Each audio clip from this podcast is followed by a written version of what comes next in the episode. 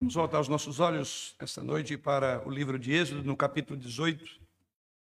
E assim convido os irmãos que abram comigo também as suas Bíblias aí, no livro de Êxodo, capítulo 18. Nós vamos proceder à leitura dos primeiros 12 versos dessa passagem. Êxodo, capítulo 18. E assim diz-nos o Senhor através da sua palavra. Ora, Jetro, sacerdote de Midian, sogro de Moisés, ouviu todas as coisas que Deus tinha feito a Moisés e a Israel, seu povo, como o Senhor trouxera a Israel do Egito. Jetro, sogro de Moisés, tornou, tomou a Zípora, mulher de Moisés, e depois que esse lhe a enviara com os dois filhos dela, dos quais um se chamava Gerson, pois disse Moisés: Fui peregrino em terra estrangeira, e outro Eliezer, pois disse Deus de meu pai foi a minha ajuda e me livrou da espada de Faraó. Veio Jetro, sogro de Moisés, com os filhos e a mulher deste a Moisés no deserto, onde se achava acampado, junto ao monte de Deus. E mandou dizer a Moisés: Eu, teu sogro Jetro, venho a ti com a tua mulher e seus dois filhos. Então saiu Moisés ao encontro do seu sogro, inclinou-se e o beijou. Indagando pelo bem-estar um do outro, entraram na tenda. Contou Moisés a seu sogro tudo o que o Senhor havia feito a Faraó e aos egípcios por meio de Israel, por amor de Israel, melhor, e todo o trabalho que passaram no Egito e como o Senhor os livrara. Alegrou-se Jetro de todo o bem que o Senhor fizera a Israel, livrando das mãos dos egípcios, e disse: Bendito seja o Senhor e vos tirou da mão dos egípcios e da mão de Faraó. Agora sei que o Senhor é maior que todos os deuses, porque livrou este povo de debaixo das mãos dos egípcios, quando agitaram, agiram melhor arrogantemente contra o povo. Então Jetro, sogro de Moisés, tomou holocausto e sacrifícios para Deus, e veio Arão e todos os anciãos de Israel para comerem pão com o sogro de Moisés diante de Deus. Irmãos, temos percebido até aqui nessa série de exposição deste livro de Êxodo, e agora chegamos no capítulo 18, que Êxodo, na verdade, é a história da obra de Deus por meio deste seu grande líder, por meio de Moisés. Em outras palavras, podemos entender que uma das características importantes no Êxodo são as lições que Deus ensina por meio da vida desse seu servo, por meio de Moisés. Ele certamente não é um homem perfeito. Já vimos, aliás, marcas da sua imperfeição até aqui. Mas tanto ele como outro, chamado Elias, são considerados os principais profetas de Deus no Antigo Testamento. Ou seja, mesmo homens imperfeitos, mesmo com suas imperfeições, ainda Deus fala e escreve, por assim dizer, a sua história a partir dos lombos das entranhas de homens tão pecadores e falhos quanto foram esses homens. Portanto, parte da beleza do livro de Êxodo é aquilo que vemos Deus fazer na vida de seres humanos e por meio destes homens, como no caso de Moisés. E por meio de sua experiência de Deus, podemos então aprender como devemos andar. Aliás, é nessa linha de raciocínio que o apóstolo Paulo, em 1 Coríntios, capítulo 10, versículo 6, nos diz que temos histórias do Antigo Testamento como exemplos para nós. Então, o próprio apóstolo Paulo faz com que olhemos para essas passagens e encontremos exemplos para nós. E o que encontramos no nosso texto essa noite, em Êxodo capítulo 18, é uma história sobre a interação desse servo de Deus, chamado Moisés, com o seu sogro Jetro. E vemos que nessa interação que Moisés não desperdiça a sua história, da obra de Deus em sua vida e da obra de Deus no seu povo, para testemunhar, para falar, para pregar ao seu sogro Jetro. O contexto dessa passagem vale a pena citar, posto que a nossa narrativa começa dizendo: Ora, Jetro, sacerdote de Midian, sogro de Moisés, ouviu todas as coisas que Deus tinha feito a Moisés e a Israel, seu povo. Então, a narrativa fala de algo curioso, mas podemos resumir toda a ideia deste texto, ou do que lemos aos irmãos, que a nossa passagem essa noite tem como propósito ou apresenta um relato surpreendente da obra de Deus na conversão de Jetro, o seu sogro, sogro de Moisés. Deus tem sido maravilhosamente paciente para com a sua nação, desde o momento em que estava ali no Egito até a sua trajetória inicial aqui pelo deserto. Deus tem sido maravilhosamente paciente para com seu povo, enquanto ele não só estava na escravidão, mas ao sair da escravidão. E essa paciência nós podemos contemplar até aqui nos vários, vários atos de Deus ensinando o seu povo, alimentando o seu povo com maná, com codornizes e assim por diante. Deus suportou esse povo por muito tempo e continua suportando. E eles agora chegaram, como vimos no capítulo 17, versículo 6, e aqui começa o nosso contexto, eles chegaram a uma região chamada do Sinai, que é Monte Oreb, é outro nome para o mesmo lugar, Sinai ou Monte Oreb. É exatamente aqui que nós encontramos. Esse é o momento que nós vamos agora enxergar aqui na nossa passagem.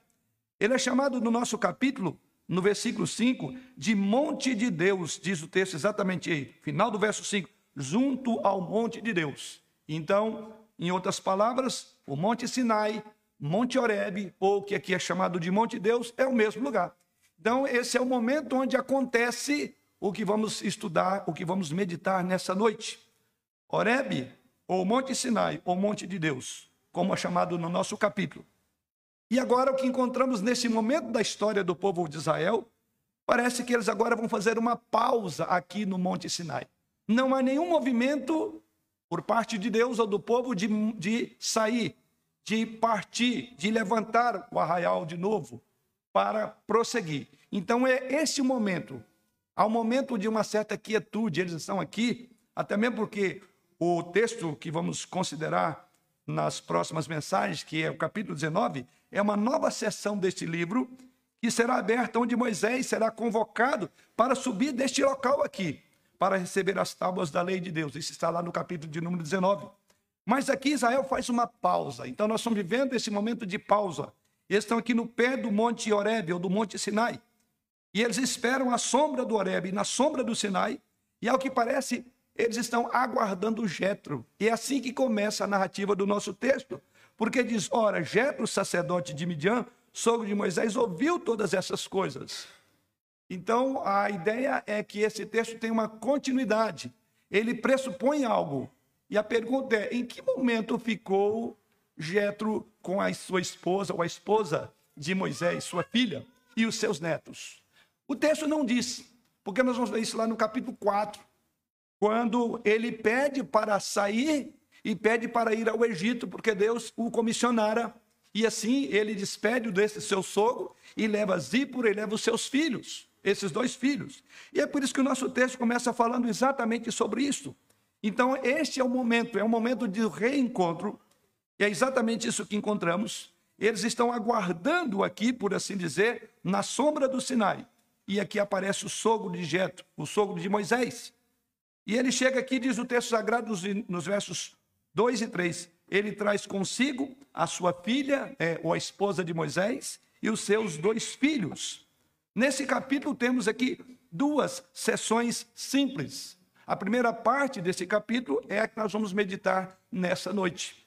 E a segunda parte veremos na próxima semana, que encontra-se nos versos 13 ao verso de número 27. Mas se o nosso foco é estes versículos, o que vamos aprender de Deus essa noite?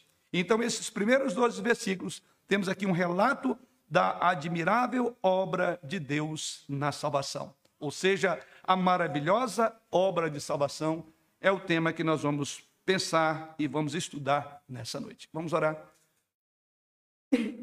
Pai, mais uma vez, subimos diante do Senhor para suplicar o teu auxílio, para nos iluminar no entendimento, para convencer e converter os nossos corações ao ensino da tua palavra essa noite.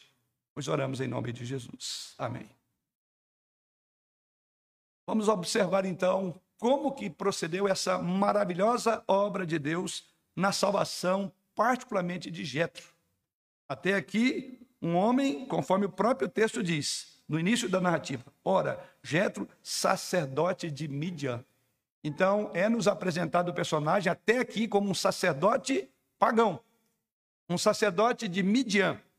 E aqui veremos como Deus vai revolucionar, Deus transformará a vida desse homem a partir de daquilo que Moisés mesmo vai colocar.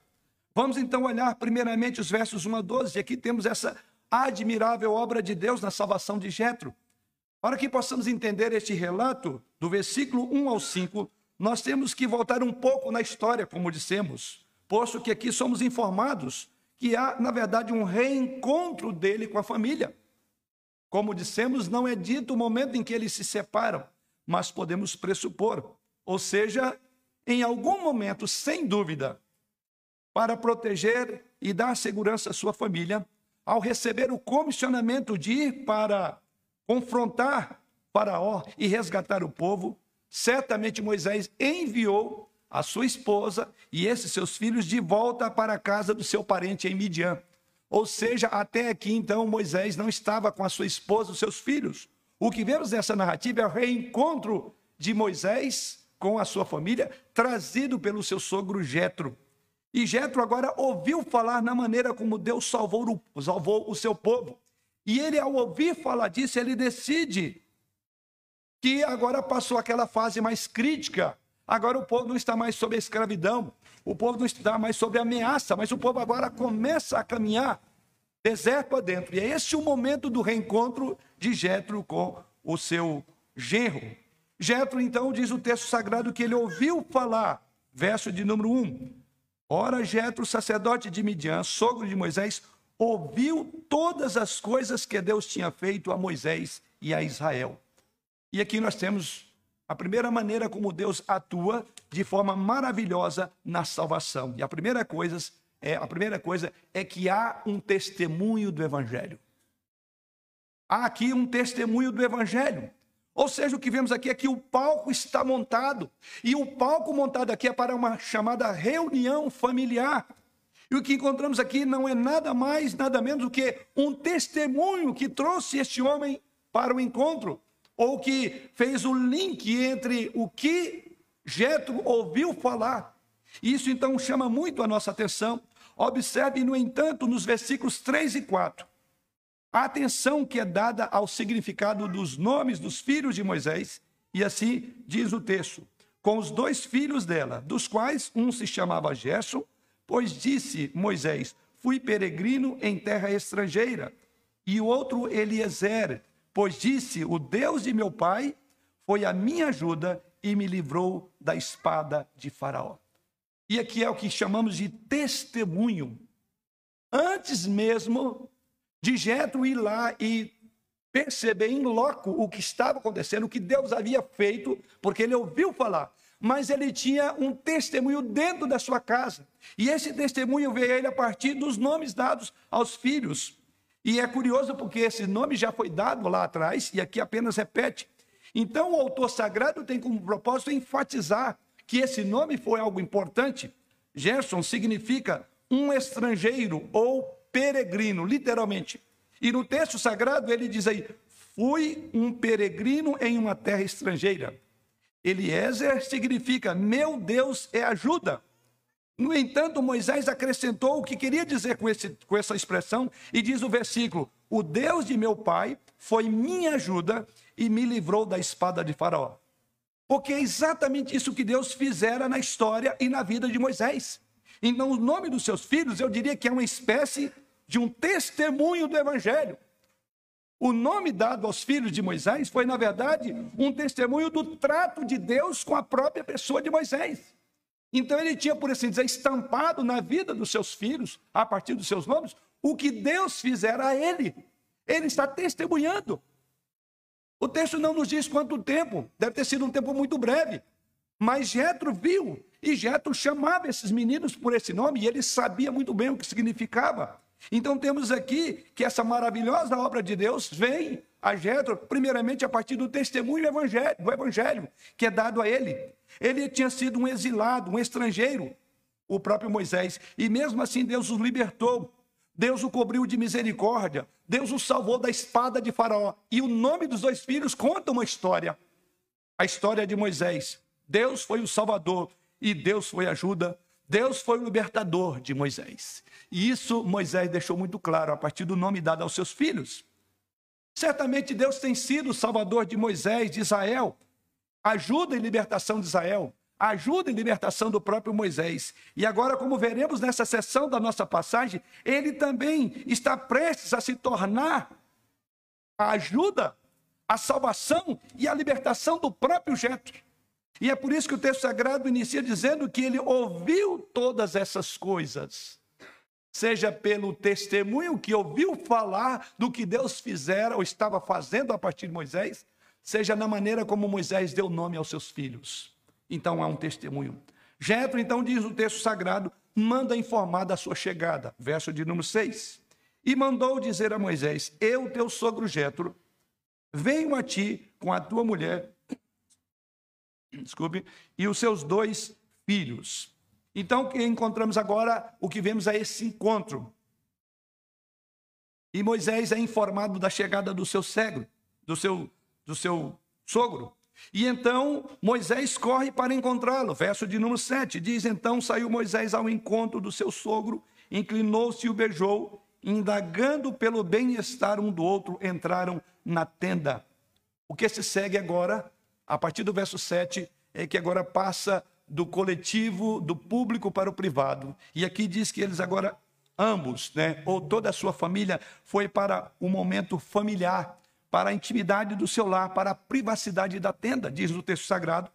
E ali o texto sagrado diz que Moisés contou ao seu sogro tudo o que Deus fizera, versos de 8 a 10. Ele agora vai contar.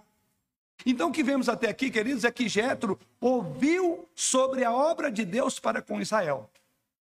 Jetro testemunhou a partir do nome dos seus filhos do que Deus fizera com Israel e com Moisés.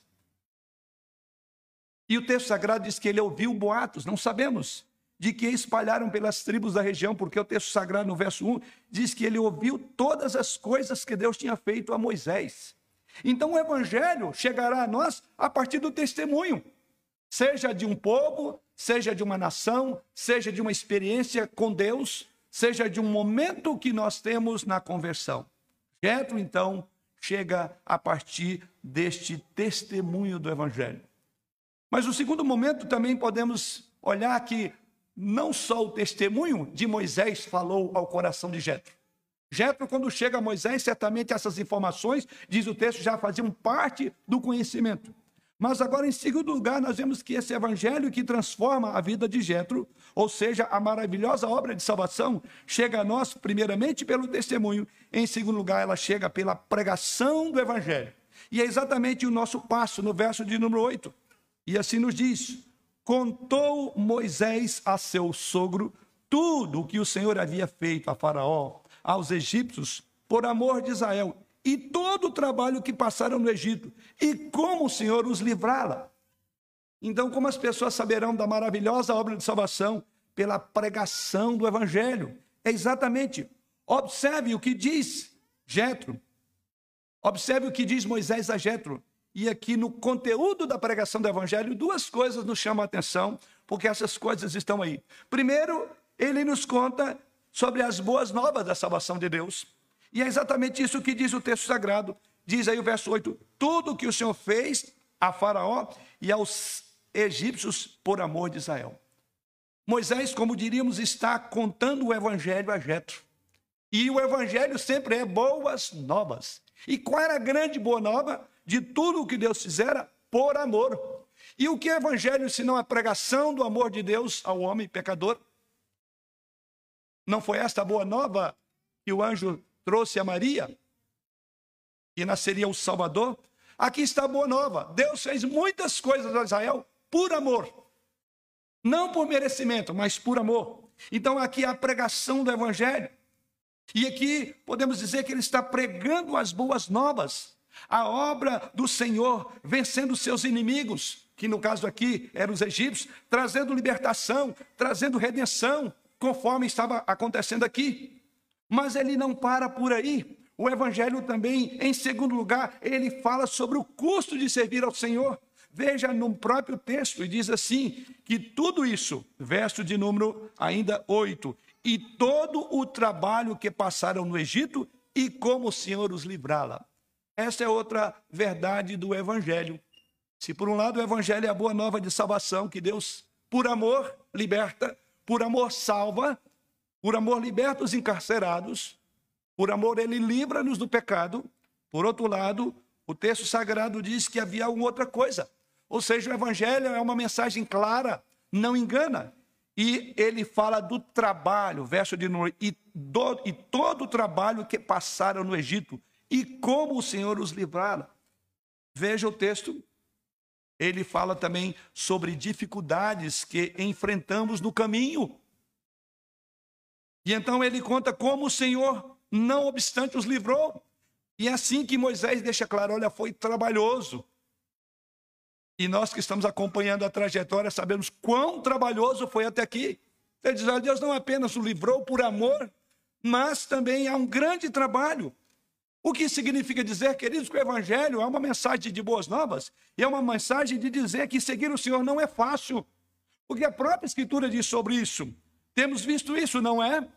E ainda assim, Deus foi persistente, consistentemente gracioso para com o povo, porque no final do verso 8 ele diz: e, com, e como o Senhor nos livrara, ou seja, de todas as dificuldades, nenhuma nos abateu, nenhuma arrefeceu o nosso ânimo, porque o Senhor esteve conosco no dizer aí, o Senhor nos livrou. O que Moisés está fazendo? Bem, ele está pregando para Jetro, ele está testemunhando para Jetro, ele conta sobre a salvação de Deus e ao mesmo tempo ele explica o custo de pertencer ao povo de Deus, que será muito trabalhoso. Ele mostra ao mesmo tempo que ser fiel a Deus em todas as provações e em todas as circunstâncias para com o Senhor, certamente o Senhor nos suprirá, porque ele diz: "E como o Senhor os livrá-la, livrara". Ou seja, a convicção de que Deus estará conosco nos momentos difíceis, como foi o caso aqui. Então, este, essa, este é o verdadeiro evangelho que o Senhor supre as nossas necessidades de acordo com as suas gloriosas riquezas em Jesus Cristo. Então veja que é um padrão útil a ser lembrado. Você não acha? É um padrão útil da pregação do Evangelho. Não é só prosperidade, não é que tudo vai dar certo, que muitas vezes teremos dificuldades no dizer, muitos trabalhos passaremos caminhando pelo Egito. E aqui está Moisés sendo bem claro com o seu sogro. Então é um padrão útil para ser lembrado na pregação do Evangelho, se quisermos ser fiéis à pregação do Evangelho de Jesus Cristo. Então, Moisés aqui fala do amor e ele explica claramente a obra de Deus em salvar o seu povo. Fala isso ao seu sogro, mas também ele fala das dificuldades que esse povo passou. Eu me pergunto, quando foi a última vez que nós fizemos o mesmo? Como pregadores do Evangelho,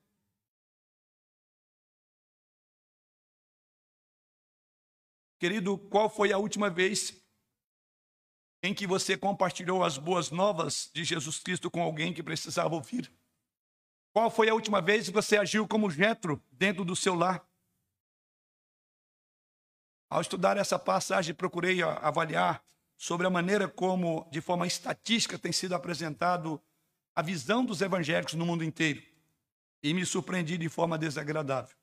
E deparei com uma estatística recentemente que diz que 82% dos desigrejados ou sem igrejas testemunham que provavelmente viria se alguém o convidasse. 82% viria dos que estão fora da igreja se alguém o convidasse. A mesma estatística diz que sete em cada dez daqueles que são designados como sem igreja ou desigrejados em suas vidas de praticamente uma grande parte dele, de dez, cada sete, nunca ouviu um chamamento de volta para a igreja. Por outro lado, apenas 2% dos membros da igreja convidam o sem igreja para ir ao culto. E para concluir, a estatística diz que 98% nunca estenderam um único convite a um determinado pessoa. 98% dos cristãos nunca estendeu um único convite aos desigrejados. Esses números são chocantes, não? Qual é o nosso chamado, Senhor? Irmãos, o nosso chamado não é outro senão para sermos luz, porque é assim que o Evangelho nos diz. Quando foi a última vez que você convidou alguém para vir à igreja? Temos oportunidades nas noites de domingo, nas escolas dominicais de ouvir o Evangelho, oportunidades em de ver temas sendo abordados sobre os desafios reais, sobre os confrontos que as pessoas têm em relação à fé em Jesus Cristo. E a minha pergunta é: você convidou um amigo para vir ouvir falar das boas novas, ou você chamou, usando a nossa linguagem do texto, para a sua tenda, para o seu relacionamento pessoal, na sua tenda você tem falado a Jetros, como Moisés faz aqui? Você tem se preocupado com pessoas como Jetro? O mandamento do Senhor não é outro, senão aquilo que o apóstolo Pedro diz lá em 1 Pedro 3, verso 15, que nós devemos estar preparados para responder a todo aquele que pedir razão da esperança que há em nós. E no verso 6 ele prossegue dizendo: fazendo todavia com mansidão e com respeito. Você tem se preocupado, você tem estado preparado para pregar o evangelho? Ou seu tempo tem sido usado para outras coisas? O apóstolo Paulo, em Filipenses capítulo 2, versos 16, 15 e 16, diz que nós devemos brilhar, que Deus nos chamou para brilharmos como luzeiros no mundo, no meio de uma geração corrompida, perversa, enquanto anunciamos a palavra da vida. O que, que você está fazendo, querido? O tempo que está se passando. Observe que esse encontro aqui foi um encontro maravilhoso, porque havia alguém preocupado com a alma do seu sogro. Devemos dizer às pessoas o que Deus fez. Devemos informar as pessoas que há uma maneira de escapar através da cruz de Cristo, que é o sangue do nosso Cordeiro Pascal pode comprar a redenção da escravidão, do domínio do pecado. E é exatamente isso que este homem faz no nosso texto. Também devemos dizer a essas pessoas sobre o custo de seguir a Jesus Cristo. Não é um evangelho pela metade. Jesus Cristo mesmo afirmou: aquele que quiser vir após mim, a si mesmo se negue, tome a sua cruz e siga-me. Há dificuldades no dizer do nosso texto. Todo o trabalho que passaram no Egito, Moisés relata: olha, não foi fácil, porque seguir o Senhor não é fácil. Ou como o apóstolo Paulo coloca, o texto sagrado, lá em Atos, capítulo 14, verso 22, que por meio de muitas tribulações devemos entrar no reino dos céus. Então não há dúvida que nós devemos mostrar a essas pessoas, não importam as provações que haveremos de passar, seguindo a Jesus Cristo, a sua graça será suficiente. Porque é exatamente isso que o evangelho faz. E é isso que Moisés diz a Jetro no versículo de número 8, e como o Senhor os livrar. Deus nunca deixou o seu povo abandonado à perseguição. Deus não deve ninguém nesse sentido, a ninguém. Então vale a pena seguir a Jesus Cristo. Vale a pena você investir no reino de Deus.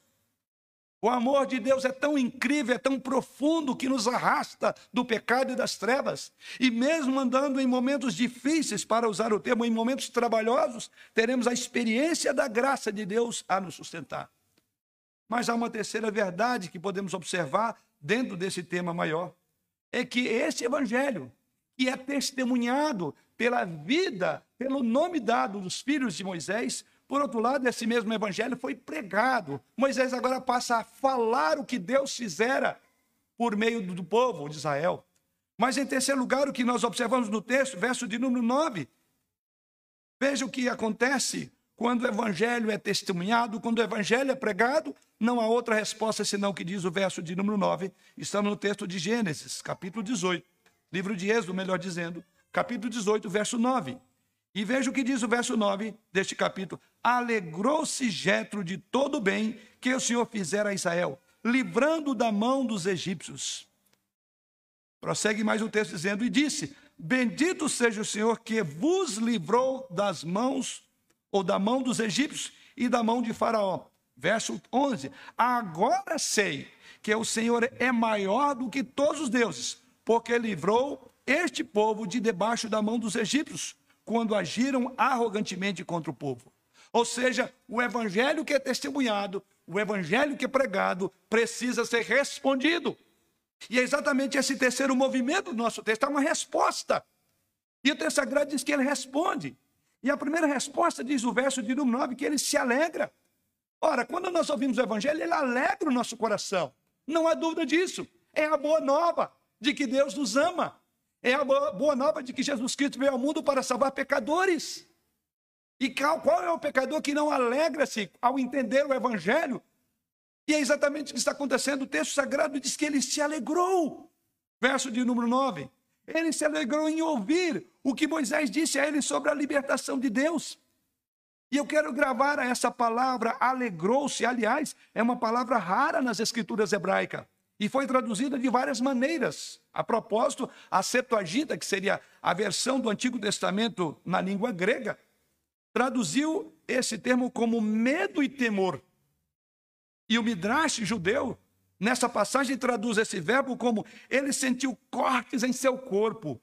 Em outras palavras, portanto, há mais do que apenas uma alegria, traduzido na nossa linguagem aí, o verso de número 9, existe aqui uma profunda convicção. Ou seja, há algo que penetrou em seu coração, daí a ideia no Midrash, que é sentiu cortes em seu corpo. A ideia aqui do texto é que penetrou de tão forte, de, de, de tão com tanta profundidade, penetrou o âmago daquilo que de fato ele era. O que está acontecendo aqui, queridos, quando o evangelho é pregado, é o mesmo que acontece em Atos, capítulo 2, versículo 37. E diz o texto sagrado de Atos 2,37 que compungiu-se-lhes o coração. Lá a tradução é essa: compungiu-se-lhes o coração. E o contexto de Atos, capítulo 2, versículo 37, é quando ouviram o evangelho. De novo, o evangelho de Jesus Cristo, por meio dos lábios dos apóstolos Pedro, o que temos no nosso texto é que Jetro ficou com o coração partido ao ouvir a boa nova do evangelho. Sim, a convicção de pecados mesclado com a alegria do evangelho. O evangelho faz isso, ele nos convence do nosso pecado. E ao mesmo tempo há uma alegria por saber que esse pecado que nos remeteria claramente ao inferno, ele é lavado, purificado, pago por meio de Jesus Cristo. É a boa nova. O Evangelho, a primeira, antes de falarmos aos homens sobre a boa nova, tem uma péssima notícia: é que você é pecador e o seu pecado te lançará no inferno se você permanecer nele. O Evangelho completo ele fala, ele coloca você numa numa encruzilhada, ele coloca você no canto da parede. E depois ele diz: Mas a solução, Jesus Cristo, nosso Salvador. Exatamente isso que está aqui. Portanto, há uma alegria no coração. Mas acompanhe comigo o versículo 10. Jetro então repete a mensagem que Moisés lhe disse. E no versículo 11, observe que ele faz uma notável profissão de fé. Ou seja, no versículo 10 ele diz: E disse: Bendito seja o Senhor que vos livrou da mão dos egípcios e da mão de Faraó. Louvado seja o Senhor, glorificado seja o Senhor.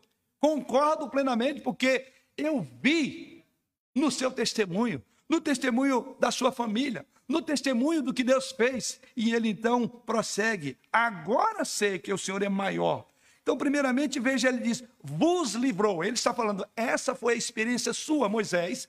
E bendito seja o Senhor pela experiência que livrou você e livrou todo esse povo. Mas no versículo, 10, versículo 11 é uma pública profissão de fé ele passa do vos livrou e fala de algo pessoal. E é assim que ele conjuga na primeira pessoa. Agora sei, eu, eu compreendi, eu sei que o Senhor é maior do que todos os deuses, inclusive meu Deus. Como é que inicia a nossa narrativa? Versículo de número 1, Jetro até aqui era sacerdote pagão, sacerdote de Midian, diz o texto sagrado. E este homem, diz o texto, agora ele muda ele agora professa a sua fé. O versículo 10 repete essa mensagem. No versículo 11 encontramos ele agora fazendo a sua pública profissão de fé. Quando ele diz: Agora sei que o Senhor, é que essa palavra simplesmente é traduzido como Senhor, mas aqui o nome do Senhor é o Deus da aliança, Yahvé. O que ele está dizendo? Eu me identifico com Yahvé.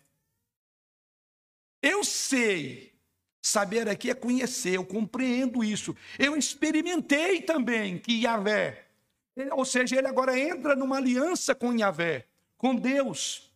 E veja isso, você vê, agora sei que o Senhor, o Deus da aliança, o nome pelo qual ele é conhecido pelo seu povo, ele diz: agora eu conheço Yahvé. E o que ele diz? O Senhor é maior do que todos os deuses, inclusive o meu.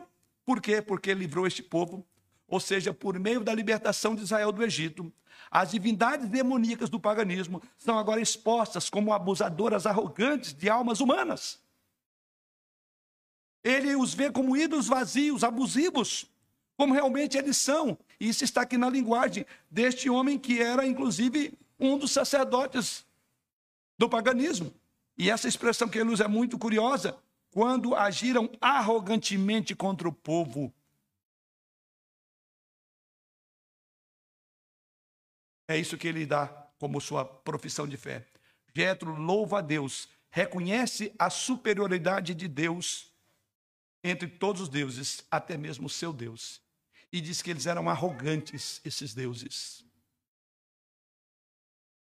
E para selar a sua fé recém-descoberta em Yahvé, o Deus do pacto, o Deus da aliança, aqui ele faz a sua pública profissão de fé.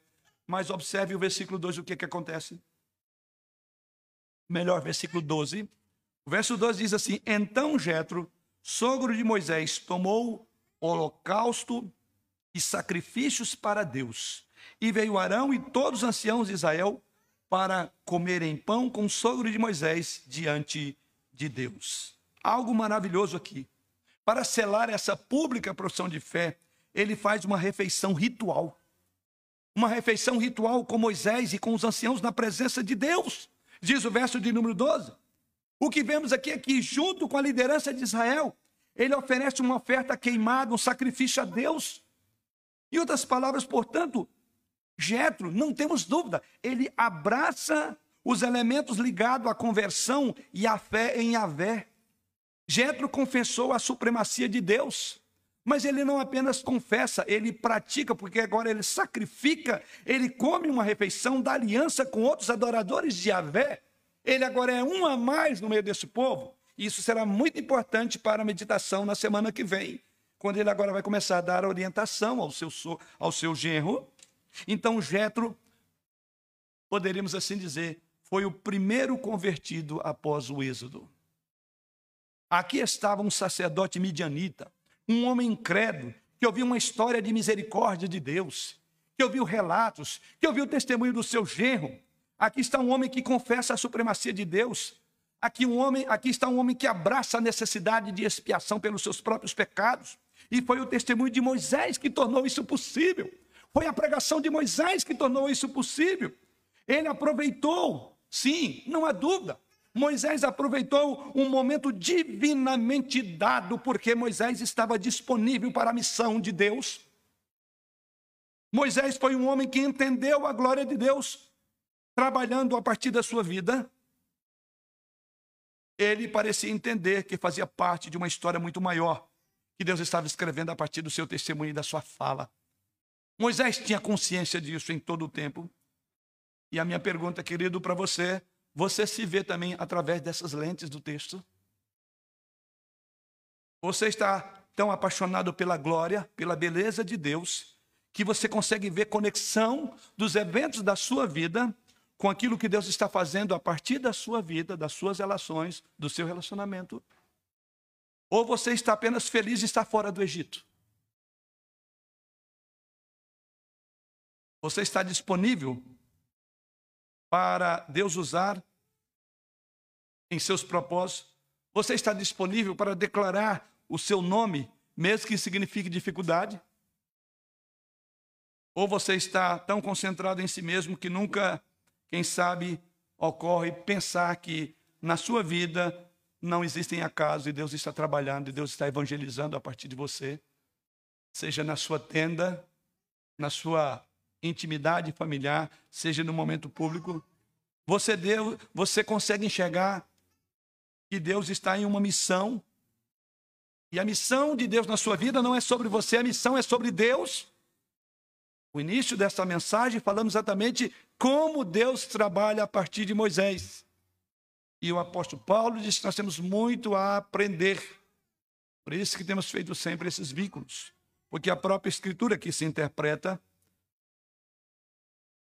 a disponibilidade, queridos irmãos, é a primeira marca daqueles que estão centrados em Deus.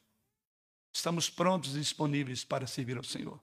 Não importa se seja na intimidade do nosso lar, se seja nos momentos de recreação, do bate-papo de família, ali deve haver testemunho do que Deus fez por nós.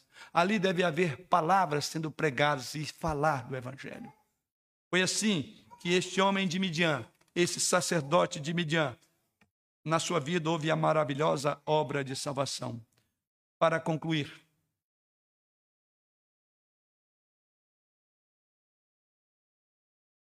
deve mover o nosso coração. Ouvimos relatos como este de pessoas que professaram a fé no Deus vivo. Relatos como o da vida de Jetro. Relatos como esse, queridos irmãos, deve comover-nos e fazer-nos desejar. Fazer-nos desejar ver essa cena ser repetida em nossa congregação, em nossa sociedade, em nossos lares. Cenas que se repetem de Jetro sendo convertidos ao Senhor. Isso é o encanto do Evangelho, é a alegria da salvação. Nós devemos focar nisso. Isso é buscar a glória de Deus em primeiro lugar, o reino de Deus para ser expandido. Se somos súditos desse reino, nosso desejo é que o reino de Deus se estabeleça em todas as nações, em todas as tribos e, e línguas. E para tanto é preciso de pessoas que estejam focadas e centradas em Deus. Assim como Moisés não perdeu tempo, não perdeu a oportunidade de falar ao seu sogro. Devemos fazer tudo que for necessário. Todo cristão deveria clamar: ó oh Deus, salve os perdidos. Faça nos outros o que o Senhor fez em Jetro. Senhor, salva os perdidos. Faça nos outros o que o Senhor fez em Lídia. Você lembra dela? A Bíblia diz que Deus abriu o coração de Lídia para entender a mensagem. Como verdadeiro cristão, você deve dizer: Senhor, faça nos outros o que a palavra de Jesus fez em Lázaro, convocando da morte para a vida. Faça nos outros aquilo que tu fizestes em mim, Senhor. Ó oh, Deus, eu era um pródigo, um perdido, um errante e voltei para o Senhor. E ele me acolheu em sua casa. Faça de novo isso, Senhor. Essa deve ser a nossa aspiração. Esse deve ser o nosso desejo. Se queremos ser discípulos de Jesus Cristo, porque ele diz que a minha comida é fazer a vontade do Pai. Quantas vezes a vontade de Deus tem sido predominante na sua vida? A minha pergunta essa tem sido a sua oração. Senhor, faça isso como fizeste em Jetro. Isso deve servir também para confirmar a realidade de nossas próprias conversões, da nossa própria realidade. Deve haver então um eco entre a nossa história e a história de Jetro aqui. E quando você vê isso, isso então traz segurança, isso traz conforto, isso traz alegria. É dizer, olha, de fato eu ouvi falar desse Senhor, mas hoje eu também adoro Yahvé. Hoje eu levanto um culto e um sacrifício a Yahvé, porque Ele é o meu Deus. O Senhor também trabalhou em mim, fez de mim uma nova criatura. Veja os caminhos de Deus com a alma de Jetro. Veja e faz uma análise com você mesmo. Que vemos nessa noite é que Jetro, ele ouve o evangelho, verso de número 8. Foi pregado o evangelho, além de já de ser testemunhado. Ele entende o Evangelho. Ele aceita o Evangelho e recebe com alegria. Ao mesmo tempo, ele recebe com convicção de pecados, que os seus deuses eram menores. O Yahvé, Deus de Israel, era o Deus a quem deveria ser adorado. Versos 9 e 10. Depois ele professa a sua própria fé. Ele arrepende de seguir os seus antigos ídolos, no versículo de número 11. E pela primeira vez, agora em sua vida, ele apresenta a verdadeira adoração. Ele apresenta sacrifício ao Senhor.